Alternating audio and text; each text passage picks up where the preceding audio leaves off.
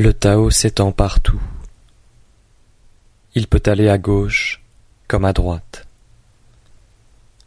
Tous les êtres comptent sur lui pour naître, et il ne les repousse point. Quand ses mérites sont accomplis, il ne se les attribue point. Il aime et nourrit tous les êtres, et ne se regarde pas comme leur maître. Il est constamment sans désir. On peut l'appeler petit.